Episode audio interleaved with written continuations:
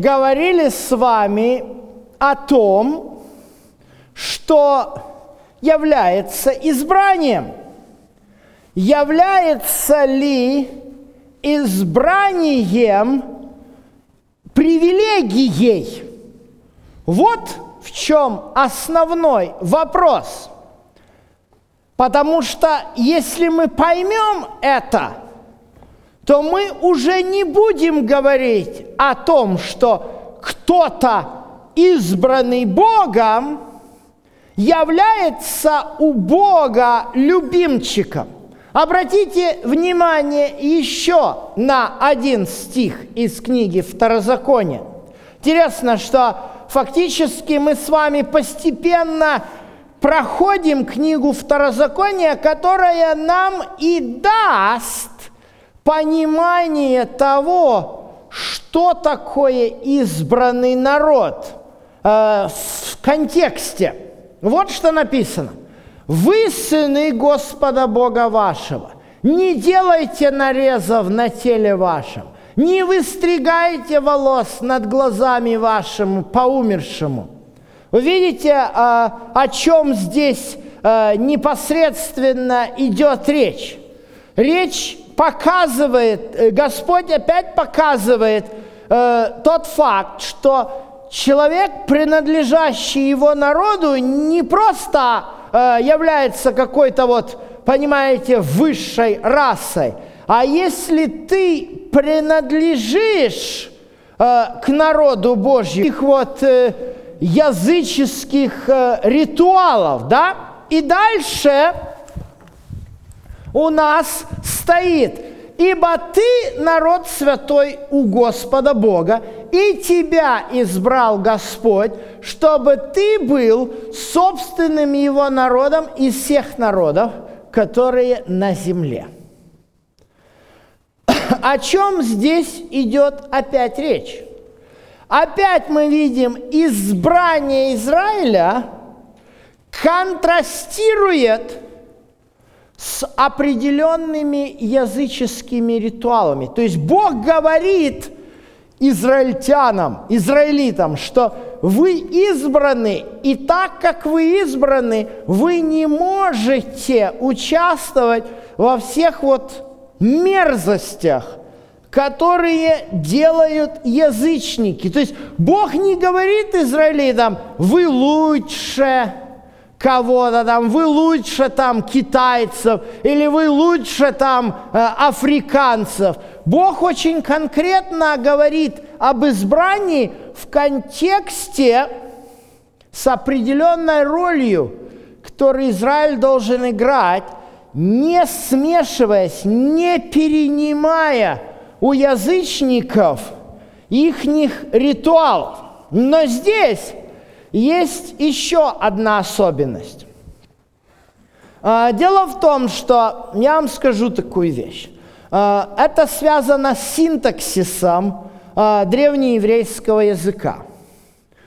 На русском языке, в принципе, как можно сказать? «И тебя избрал Господь», а можно сказать «И Господь избрал тебя». Вот. В чем здесь проблема? Давайте посмотрим. Немножко, может быть, вспомним то, чему нас на уроках русского языка, грамматики учили. Я не знаю, учат этому сейчас э, в школах или нет, но нас учили, что предложение, оно разбивается на составляющие, да? И есть предложении подлежащее, сказуемое, дополнение и так далее. Да? Кто-то, может быть, здесь есть учителя русского языка, да? Я помню, когда я это, не помню, по-моему, это шест, пятый или шестой класс, нас поэтому гоняли. Я так этого не любил страшно. Я еле вытягивал по русскому языку на, на четверку. Пока не начал изучать иностранные языки, я, я, дол, я, дол, я хотел в ноги моей учительнице русского языка по, поклониться. Ну, как я, я, потому что я помню, помню. Древний еврейский язык, на котором написана книга Второзакония, там немножко порядок слов, он более жесткий, чем в русском. То есть в русском языке мы можем сказать, тебя избрал Господь или Господь избрал тебя. А вот в еврейском языке обычный порядок слов обратный.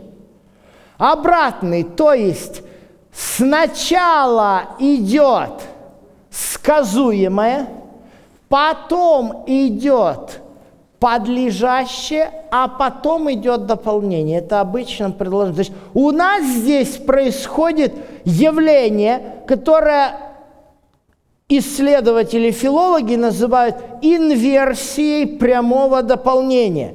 То есть когда прямое дополнение а, ставится в начале предложения, это обычно понимается как подчеркивание – если сегодня это очень легко можно делать, вот этот компьютер, в принципе, там программа делается, то есть я спокойно могу ввести в программу э, очень такие параметры, э, и э, когда я их ввожу, вот именно синтаксические параметры, то я выясняю, выражение «избрал Господь тебя» встречается более 30 раз. А вот тебя избрал Господь встречается всего пять раз. Пять раз.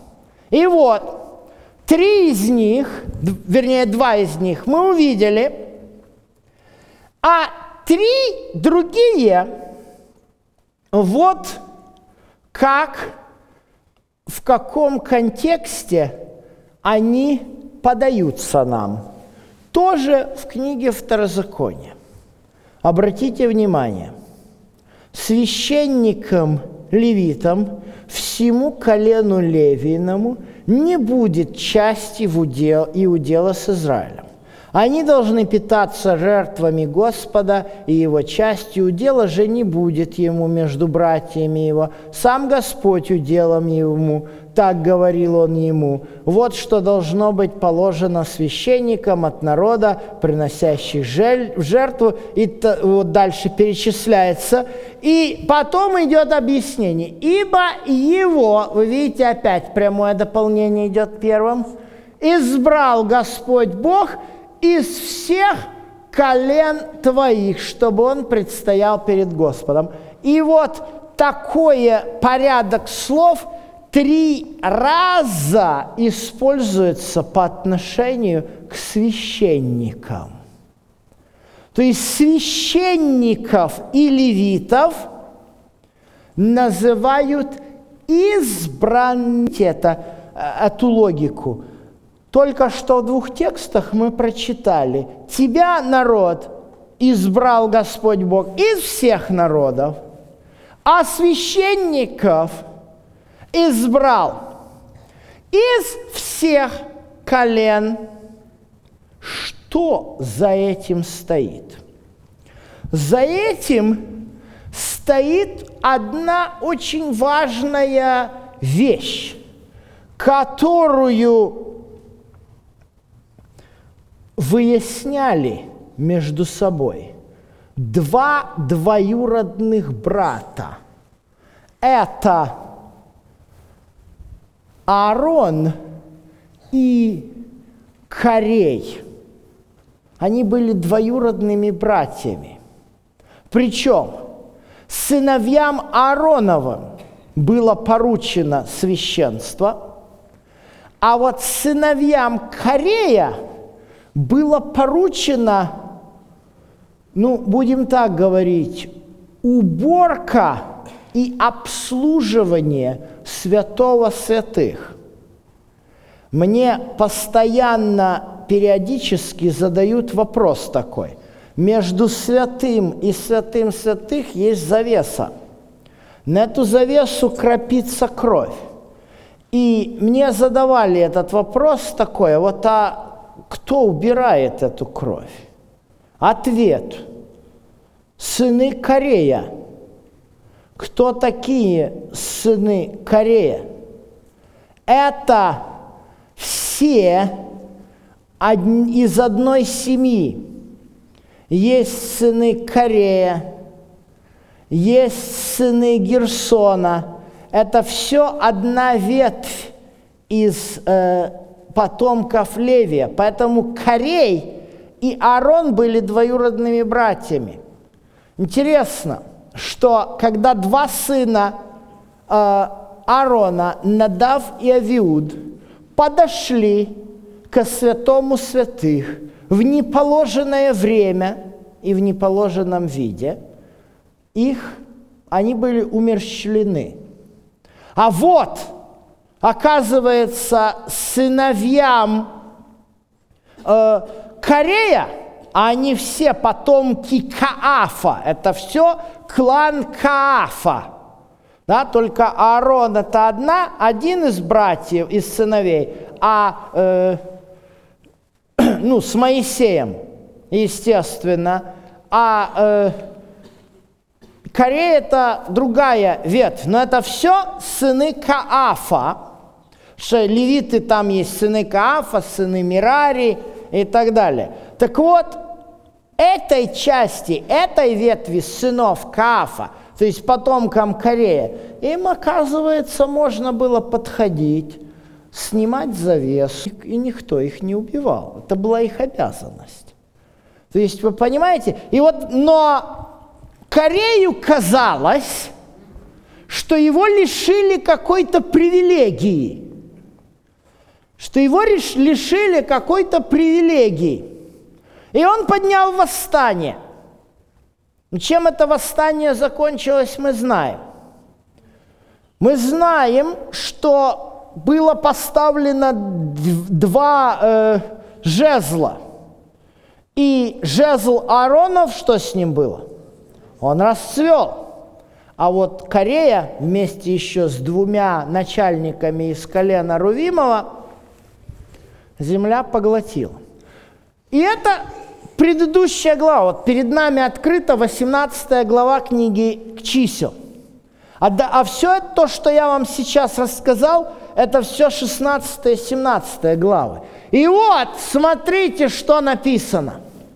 После этого Бог говорит Аарону, ты и сыны твои, и дом отца твоего с тобою понесете на себе грех за небрежность во святилище. Ты и сыны твои с тобою понесете на себе грех за неисправность в священстве вашем. Вы понимаете? Дальше рассказывается. Также и братьев твоих, и колено Левина, племя отца твоего, возьми себе, чтобы они будут при тебе и служат тебе, и сыны твои в скине откровения, пусть отправляют службу тебе, службу скини и так далее. То есть что мы видим? Из всего колена Левина, из всего израильского народа – сыны Аароновы, они несут ответственность за любое нарушение. Вы понимаете, что такое избрал Господь? Избрал не для того, чтобы выделить, а избрал для того, чтобы с них спросить. Это ответственность, это не привилегия. А посмотрите, что Господь говорит об израильском народе в целом. Обратите внимание. Итак, если вы будете слушаться гласа моего и соблюдать завет мой, и будь, то будете уделом моих и всех народов. Если так чисто прочитать этот текст, ну, то делается интересный вывод вообще. А вот евреи должны были слушаться Богу, и тогда бы они были бы избранными.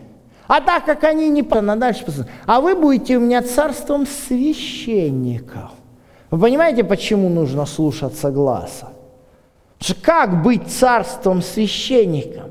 Как можно за что-то отвечать, если не понимаешь, что ты делаешь? Понимаете? Как можно кому-то поручить финансы, если человек считать не умеет? Он же ж, бедняга, каждый день недостачу покрывать будет. В нижнем белье ходить будет, как говорят, да? По своему неумению. Ну, поэтому Бог говорит об избрании. Не потому, что Он хочет кого-то выделить и сказать, тебя люблю, тебя не люблю а потому что он вы, говорит израильскому народу, я вас вывел из Египта, я вам дал законы Торы, теперь вы будьте священниками всему миру. На вас лежит ответственность. Точно так же, как лежит ответственность за святилище у священников и левитов – Давайте еще посмотрим про священников и левитов. Посмотрите, что сказано. Написано, что э, пусть они при себе отправляют службу скини собрания, все работы скини. Посторонний не должен приближаться к вам.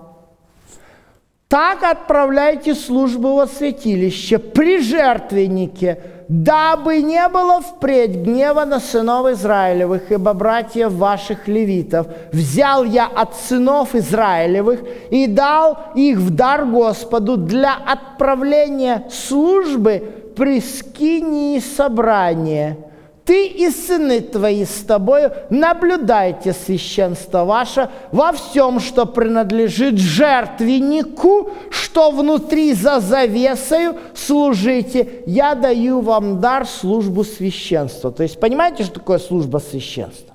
Это ответственность за сохранность святилища и проведение ритуалов, которые во святилище.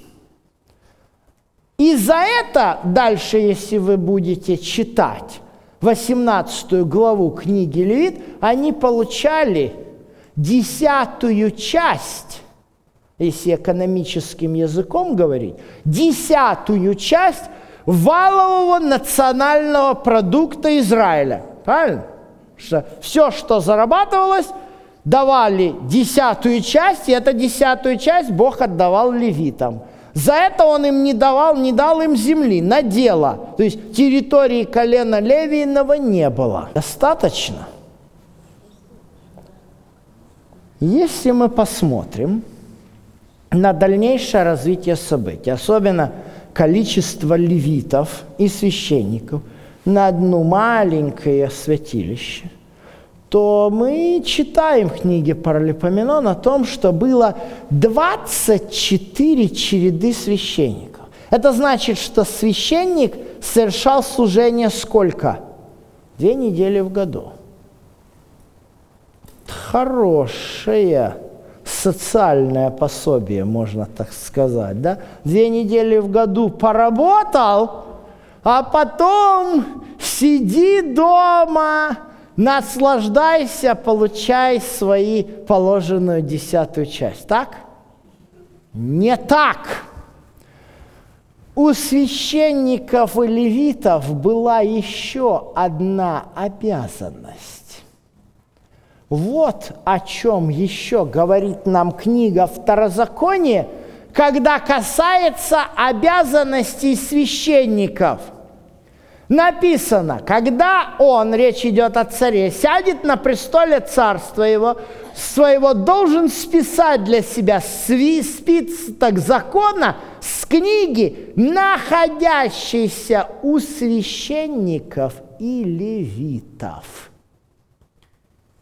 Под чьей ответственностью находилось священное писание – под ответственностью священников и левитов. И вот посмотрите, еще один раз. Моисей написал закон, то есть свою, свою книгу закона Пятикнижия, и отдал его священникам, сынам Левиных, носящих ковчег Завета Господня. И вот еще один текст.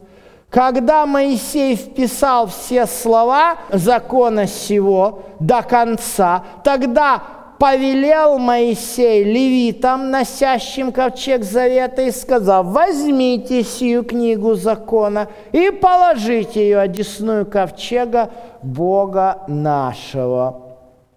Друзья мои, легкая ли работа хранить священное писание? Они очень легкая. Понятно, что Бог ее дал не для того, чтобы закрыть под ключ. Для того, чтобы Он дал им под ответственность, чтобы левиты могли обучать Слову Божьему весь остальной народ. Это серьезная работа. Начиная от переписки, заканчивая самим обучением народа. Вы подумайте, у людей тогда могла быть Библия дома? Знаете, нет свит, который вам показать. Сам этот свиток, он размером э, около э, 20 метров длиной. На его только переписку уходило полтора года. Серьезная работа. Кто-то переписывал, кто-то делал чернила, а кто-то изготовлял пергамент, то есть эти овечьи кожи. Знаете, сколько уходило на это? На э, такой свиток делается из листов. Каждый лист – это живот овцы. 250 овец. Вы понимаете, на что, например, тратиться должна была десятина? То есть это вот десятину с приплода скота отдавали левитам, а левиты не просто ее кушали, они ее в дело, в производство пускали – то есть это серьезная работа по сохранению священного писания. Священник только две недели в году приходил во святилище. Все остальное время он заниматься должен был сохранением, производством, преподаванием основы священного писания. Почему Бог не дал левитам и священникам земли? Да просто потому, что он пожелал, чтобы левитские города были во всех коленах Израилева. Очень просто. И вот она, интересная особенность-то. Две грани священства нам описывает Библия – Ритуальная – это одна грань. Вторая же грань касается вопроса сохранения, преподавания, передачи священного писания. Так вот, в этом заключается избрание. И вопрос заключается вот в чем – если мы прочитали в книге Второзакония об избрании израильского народа в качестве священства, именно об этом нам говорит книга Исход, 19 глава, 5 стих, да? То вот посмотрите – что нам сказано? Вы будете у меня царством священником. Да?